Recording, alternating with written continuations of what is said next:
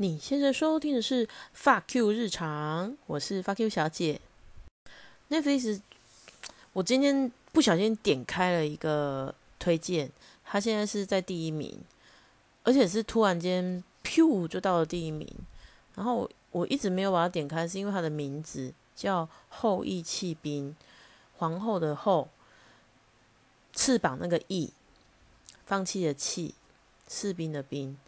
你不觉得看起来就很像大陆剧吗？我就没有去点它。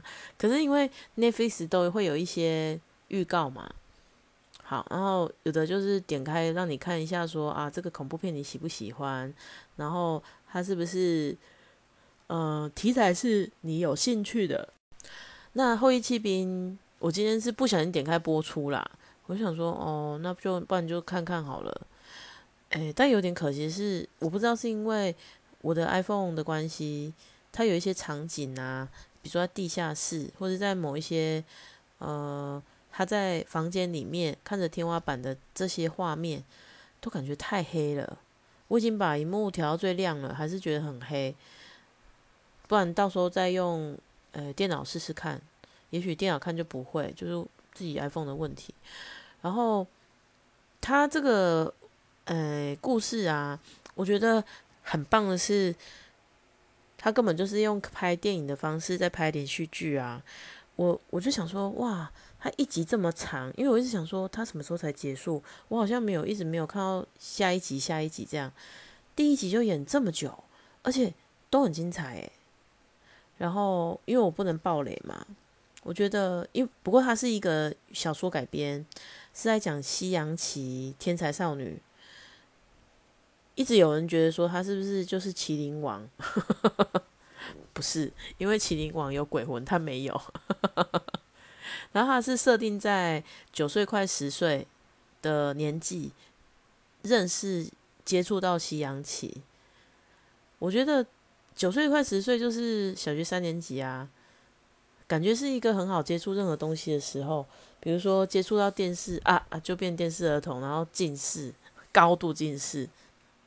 或是小学三年级吃一直喂他吃麦当劳哦，他以后就一直一路吃到往生，可说是很强啦。小学三年级的小朋友很可怕。你还记得你自己小学三年级的样子吗？我是不是很有印象？但我记得那时候国小都会发牛奶，我那时候爆炸瘦的，这就是我人生最瘦的时候了吧？那个。午餐都是老师帮你打饭，他就把你打到尖的像山一样。我不懂诶，他们以为一个小学三年级的女生是有多大的食量，后来发现哦，他们看到了我的未来，所以打的跟尖的像山一样。但是老娘一口都不吃，这是我呃，可能是那个叫什么反叛期哦啊！你不吃不不吃不准走，你就是要。做到他吃完为止，然后就哦，那我就那我就坐着啊，我就不吃嘛。好，小学三年级的时候，好像有去跳那个畅游舞，然后就穿很像芭蕾的舞衣，然后短头发，可是绑两根鞭炮在头上，然后妈妈化妆，妈妈画的跟鬼一样。我觉得那个照片哦，都是每个人小时候的噩梦。如果你跟我一样有跳这些奇奇怪怪的才艺啊，然后，呃，民俗风的那种，呃，跳唱游舞，好，还有什么咪咪小花猫，然后你就要喵，然后手放在脸的两侧，然后假装是胡须。哦，我现在想起来都觉得很好笑。总之那时候超瘦的。但是有一件事情改变了我，就是那时候早上都会订面包牛奶。面包牛奶这件事情有点在我那个幼小的心灵的时候，很像财富第一位的感觉，因为那个是另外付钱的，不是每个小朋友都有哦。那我就是一个，我不知道我是那时候我妈我爸觉得不准订。还是我觉得根本不想跟爸妈要钱，所以我就干脆不订，不晓得，我忘真的我忘记了。然后呢，不是说小朋友订了牛奶，他就会乖乖把它喝下去嘛？小朋友那么给小，像我也很给小啊。所以呢，老师后来就发，就是发明了一个游戏，就是说，哎呦干，一人拿一瓶啊。他的他那时候没有说干呐，说哎来来来，一人拿一瓶牛奶。他那时候纸盒的，因为牛奶不喝坏掉啊，他就一盒拿，一人拿一瓶。呃，不管你有没有订，反正一人拿一瓶。好，我们现在比赛哦，谁先把它灌完？你注意哦，是灌完，不是喝完。所以那时候呢，我就灌胖了。哦天哪，那个老师是要跟我道歉。反正灌就是因为我我就觉得我输不起啊，我就一直灌一直灌。然后那时候就是渐渐的有喝牛奶，然后可能开胃了吧，所以五六年级开始发胖。我记得我小学六年级毕业的时候只有一百四十四公分，就诶，可是我有好像接近六十公斤，我觉得我好厉害哦。那个肉都不知道挤在哪里，然后呢，我一直矮到高一，我才突然飙了十几公分到一百六十三，然后就停了，这辈子的就停了。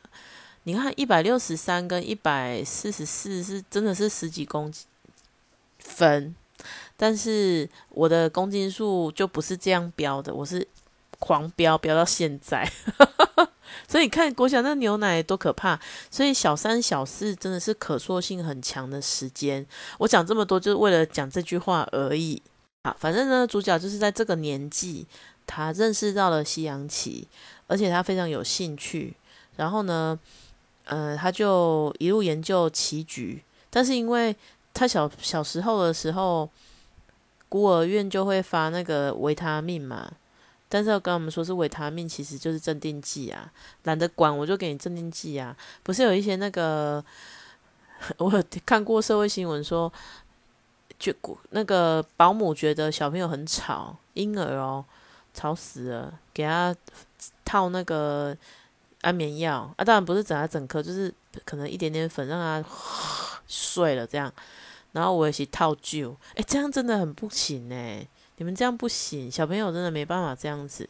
但是你可以送把九根下面要送给我，但我不没有吃过。我不是，我只是喜欢喝酒啦，但我没有喜欢吃什么安眠药，因为我没有。好像我记得好像是以前真的有一次住院的时候，他有发安眠药，但是我也没有吃，因为我就一直都很好睡啊，倒睡。但是后来做客服之后啊。有时候非常不好睡，那要怎么办？后来我同朋友就是介绍那个一种天然的褪黑激素啊，我我是说含有这个功这个东西成分的。哎呀天哪！我今天讲话好卡。应该说褪黑激素是一种在台湾是不可以贩卖的。在美国，它是一种，诶啊，台湾是处方签药，然后美国的话可以合法买到，你就是好像是在超市就可以买咯。但是褪黑激素这种东西，你吃太多啊，后面就要越吃越多，就也是算是会成瘾吧，我不知道。但是有一种东西，它是里面含有天然的褪黑激素，你可以褪黑激素很好用，是在哪边呢？你现在睡不着嘛，那你吃了以后。你就躺着，然后你又慢慢的就昏倒了，就是让你，你有看过小朋友婴儿啊？他就是到了一个时间，他就开始一直用手去弄自己的眼睛，要不然有的是滚来滚去，然后有的就是这样一直擦眼睛，然后不然就是扭扭手，然后好像是在找一个最舒适的地方，然后突然你就看到好像啊没电一样，嗯，然后就躺着就睡着了。褪激素就是有一种这个状况，就是类似这样的状态。褪激素其实我们本身应该要会自己合成，但是因为现在跟古代不一样，古时候太阳下山以后就是一片漆黑，除非你点灯嘛，啊点灯也以前是什么油灯啊，然后点火把，那个其实也不会很亮，所以你的脑袋是正常的，你就觉得哦日落而息该睡了。啊，天亮的时候好亮哦，啊，日日出而作，所以啊，不会有那个睡不着的问题。可是现在没办法，你你可以把你家你房间的日光灯开的巨亮，你的脑袋就没有办法判断说是到底要不要释放这种东西，啊，久而久之就不正常了。诶，内分泌的东西其实都很神奇啦，诶，胰岛素啊、甲状腺都是一样，一个不正常就是全身都不舒服。那有时候我真的很难睡，然后我朋友就介绍跟我说，诶，你可以去买蓝绿藻。我真的很希望蓝绿藻来找叶配，因为我介绍给好多人哦。如果你是一个很棒的蓝绿藻厂商，你想要推荐你的商品，你来留言，拜托。蓝绿藻啊，很神奇，就是它吃了对身体没有任何副作用。我说真的哦。然后，诶，有时候他们是讲说蓝绿藻是有的人吃了就是对排便很好，然后。它有一个副作用，就是它会很好睡。这副作用就是因为它里面含有天然的褪黑激素啦，很微量的。可是吃了以后，你只要躺着就是等睡觉啊，你就不会像之前那么难睡。可以躺着，然后哦就睡着了，真的是很棒的事情诶。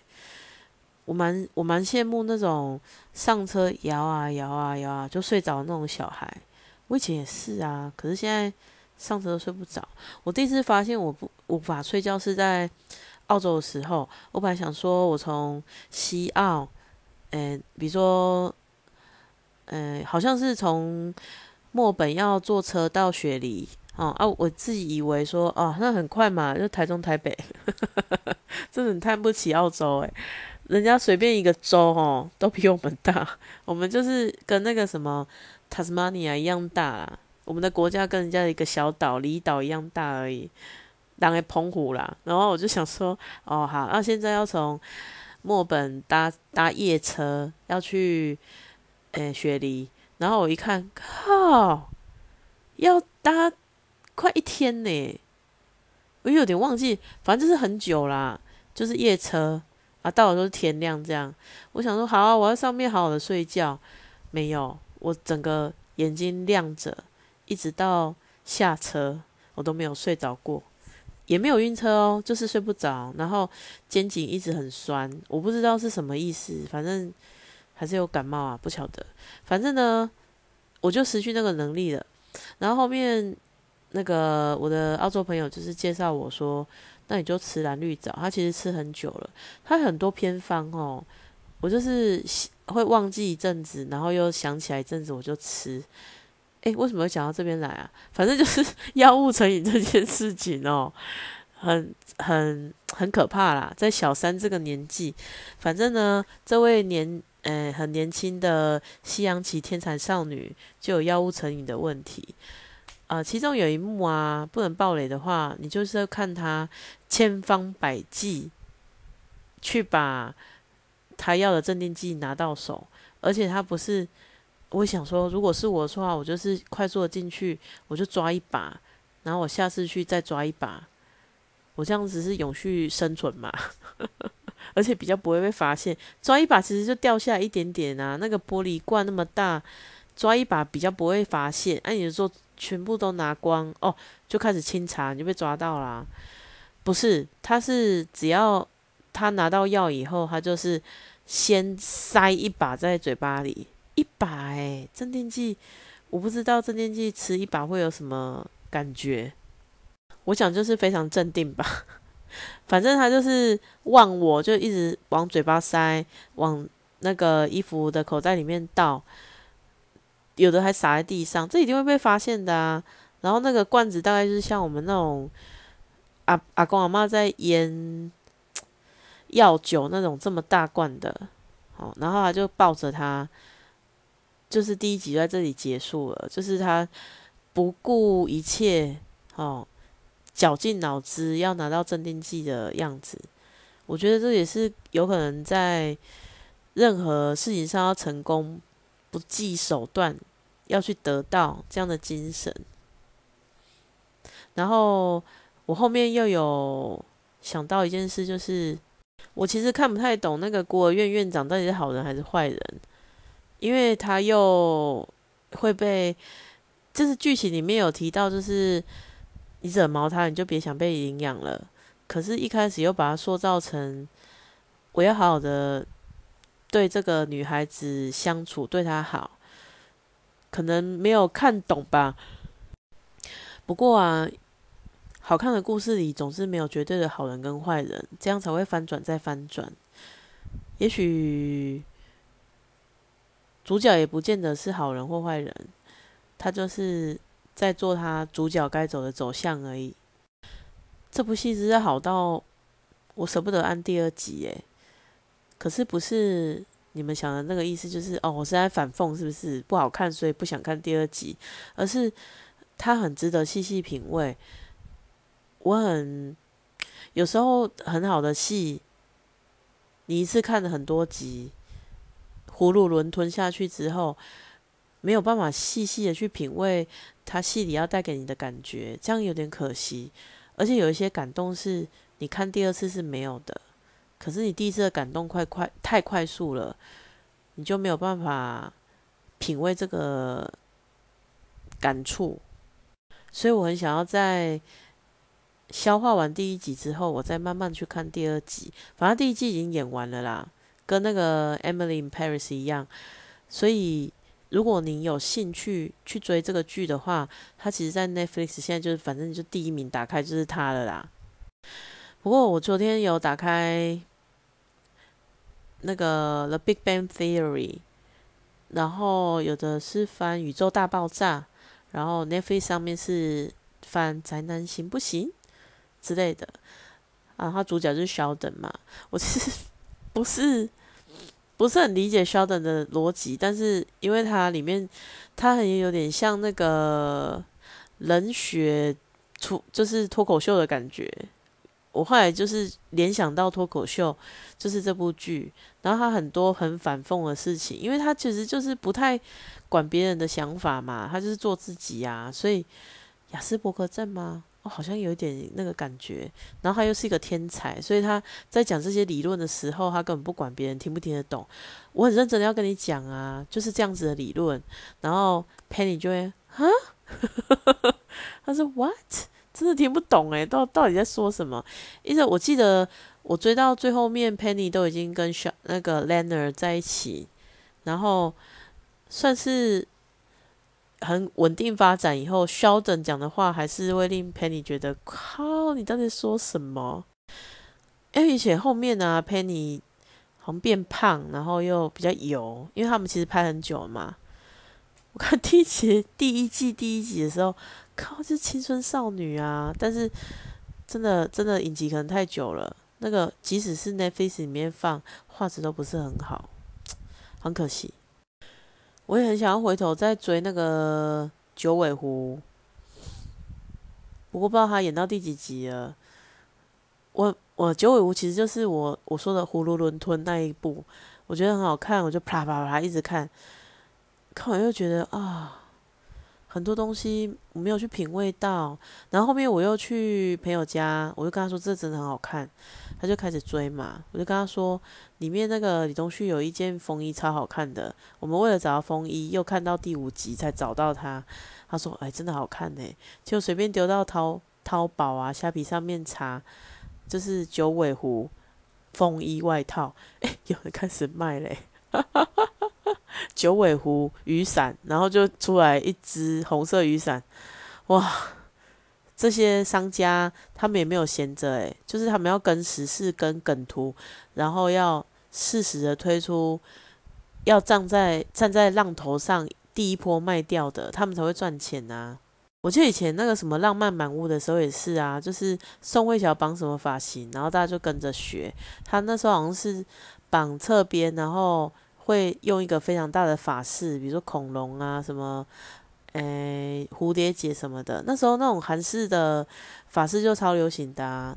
如果你要在雅虎拍卖上面查，你就打宋慧乔浪漫满屋，啪就一堆。那时候没有通路那么多的时候，商家应该比较好赚。现在通路太多了，你如果不是很顶尖，或是你有知道大数据，或是文案的部分，或是投放广告的话，你根本就是淹没在这个大海里啊！之前我看那个呃有关于围棋的故事的时候，我就觉得说，哎呦，还是我去学围棋，我去买那个棋谱回来自己练。然后我就买了非常非常小本，有点像口袋书那种，诶，比如说图解围子棋，哦，哎，就买而已，就放着，从来没有看过。这次看西洋棋也有一样的感觉，我是不是应该去了解什么是后羿弃兵？它就是一个招式啊，什么什么开局，什么什么西西里防御，又想要去买书了。然后我就心想，不要不要不要冲动，你断舍离这么辛苦。千万不要冲动，就 let it go。别人西洋棋好是他的事情，不跟我们无关。最后来分享一下我对全家 A P P 的感觉。全家 A P P 是我看过除了 Richard A P P 以外最棒的一个 A P P 了。它的 真的好想哭哦！它的界面怎么那么棒啊？因为我们公司 A P P 实在太烂了。好了，我就是中华电信的。好，你现在知道我是中华电信的喽，我不会再讲了。中华电信 A P P 真的蛮烂的，而且他非常喜欢哦。我现在想一想，我就要来改版，然后就把所有的版都改掉，改到什么程度？每天都在用的客人，他一改版啊，不就不会用啦？打电话进来，我又没有手机可以看着用，然后我们的资料库又没有办法及时更新啊，我就每天都在开 A P P 看他有没有又改版。它真的不好用啊！你知道好用的东西是什么呢？你不需要说明书，你就会用了，是很人性化的。可是它不是啊，像全家 A P P，它就是你要买东西，你要绑定什么，一目了然啊！你不需要再去说，诶，请问一下这个我要怎么开啊？我要怎么绑定啊？不需要，它就是打开以后就一格一格、一格一格绑定完就结束了。但我实在需要讲一下，它不是有一些什么什么。可以寄杯的购买吗？比如说咖啡买一送一，一次买一百杯，我就呃 傻小啊，一百杯要喝到什么时候？结果我同事居然跟我说，哪会很多？一百杯，我一天喝一杯，有时候还喝到两杯，一下就喝完了。哎呦天哪！然后最近看到一个厉害的，就是茶叶蛋。茶叶蛋如果你买五十颗的话，一颗大概是九块钱，所以你结账是四百五嘛。但你可以买一百颗，一百颗是八百八十块，你就可以变成从从店里面直接买十块，然后买五百克的话变九块，然后如果你买到一百克就是八点八块，哇，八点八块，明年年底之前要吃完，这一百颗，一百颗 所以。反正我觉得太多了啦，好可怕哦。不过它这东西好像是我买完以后可以传给别人，就是我买，比如说买完咖啡，我就转给要去全家的人，然后他就会到时候就帮我兑换完拿回来。我觉得也蛮方便的，它真的是一个很棒的黑 P P 耶。不过他应该没有需要找我代言呐，我还是希望蓝绿找的厂商来找我，因为真的你们真的很棒。我也很需要你们，然后目前就是分享我今天看美剧的感想，然后因然后还有在上瘾这件事情，小学三年级上瘾这件事情，我来回想一下我的童年啊，最后就是鄙视自己公司的 A P P，赞扬别人家的 O A P P。啊，对了，今天我有去看两三间房子，第一间又是我最喜欢那个社区里面，又有人拿出来卖了，我就去找中介。我早上就先打电话问说下午可不可以看，我就冲过去看了。哦，他们真的很流行什么呢？买两间套房，然后把它打通，然后门牌就整并这样子。然后你在外面看到两个门，可是有一个门其实是封住的，但是它门呢又没有真的封，就是外面看起来是门，可是其实没有，就是你开不进去了啦。然后里面有一个阳台外推，它就有真的一个厨房，但是它又不是天然瓦斯，是吃那个瓦斯，就是你可以买那个罐装瓦斯就对了。我蛮喜欢的啊，可它地板是挑起来的，是贴皮的。那屋主大概觉得他有装潢、有整理过，所以又觉得自己是地保了吧？好像没有要给我斡旋，唉。然后第二间呢，就是这一整栋一样的四楼的房子，看完以后就去十四楼。十四楼 view 很好诶，就是用帝王帝王 view，因为对面就是一群透天的房子，透天不会盖了啊，它就是永远这么矮，所以你不会被挡到。但是啊，那间房子好像是退伍老兵之类的的租客。你知道，如果你在一个房子里啊，疯狂抽烟。我是不会抽啦，但是你想想看，就是你有去过那种木小木屋 KTV 啊，或是那种比较开很久的 KTV 的包厢，里面以前都是室内可以抽烟嘛，没有没有禁止的时候，所有东西都吸到烟味啊，包括沙发、木板、墙壁、厕所，甚至你身上的衣服，通通都有二手烟啊，就是都都积在里面。那间房子给我的感觉就是，我走进去之后，我只被烟味围绕。然后虽然我有戴口罩，比较没有吸进去那么多，可是出来是头痛诶。然后它也不是真的一房一厅，它是做隔间而已，也没有真的厨房。唉，房东居然叫我全部拆掉重新做，我是有那么多钱是不是？而且我最讨厌。我不喜欢动脑诶，我喜欢人家设计好哇，这好好用哦，然后我就这样做就好啦。有点困难，反正就是目前看了这两间房子以后，他又把我带去另外一间，可是这间就是一直骑车好远哦。我明明跟他们讲说我很讨厌 T 基楼，他又把我带到 T 基楼附近啊，硬着头皮就过去了。然后这间是三楼的。电梯大楼可能不到三十户吧，就是那种比较高级的公寓啦。就是它有楼梯，你也可以坐电梯。它的电梯也不是说无障碍空间，就是你一定要踏个五六阶上去才是电梯这样。然后地下室有停车场，但是要抽的。但是每一户都有一个机车位。我看了看，哎呦，搞不好没有三十户，就二十几户，因为一户一个机车位嘛。然后很阴暗，你有说有多阴暗，它就有多阴暗，它并不是明亮的房子。唉，而且很远呐，我每次买这么远的干嘛？那我就住家里就好啦。所以今天的看房之旅又是一个没有结论的。不过我第一间为什么没那么喜欢？是因为它除了价钱贵以外啊。我第一次在这个社区看呢，它是边间，而且它只有一间在电梯的右边，所以你没有跟别任何人对门，你也不会被任何人吵到，啊，也不会吵到任何人，所以我觉得是很独立的空间呐。但是它就是有壁癌，然后又价钱就是砍不下来，所以那一间就是直接应该被买走了啦。那这间呢？它就是四楼，又不是太高，而且四楼有的人会忌讳，我稍微也会忌讳。应该说是，如果有别楼，我就不想买四楼。可是四楼好糟哦，所以如果不是第一首选，我就不会想要买了，只是会觉得可惜啦。所以今天的日常就在很想睡的状态下 分享到这里。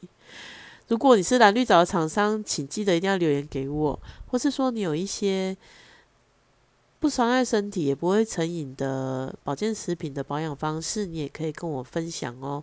早一天我再来讲卵磷脂的功效，卵磷脂真的很棒哦，而且它也是一样没有什么任任何的副作用。谢谢你的收听哦，再见。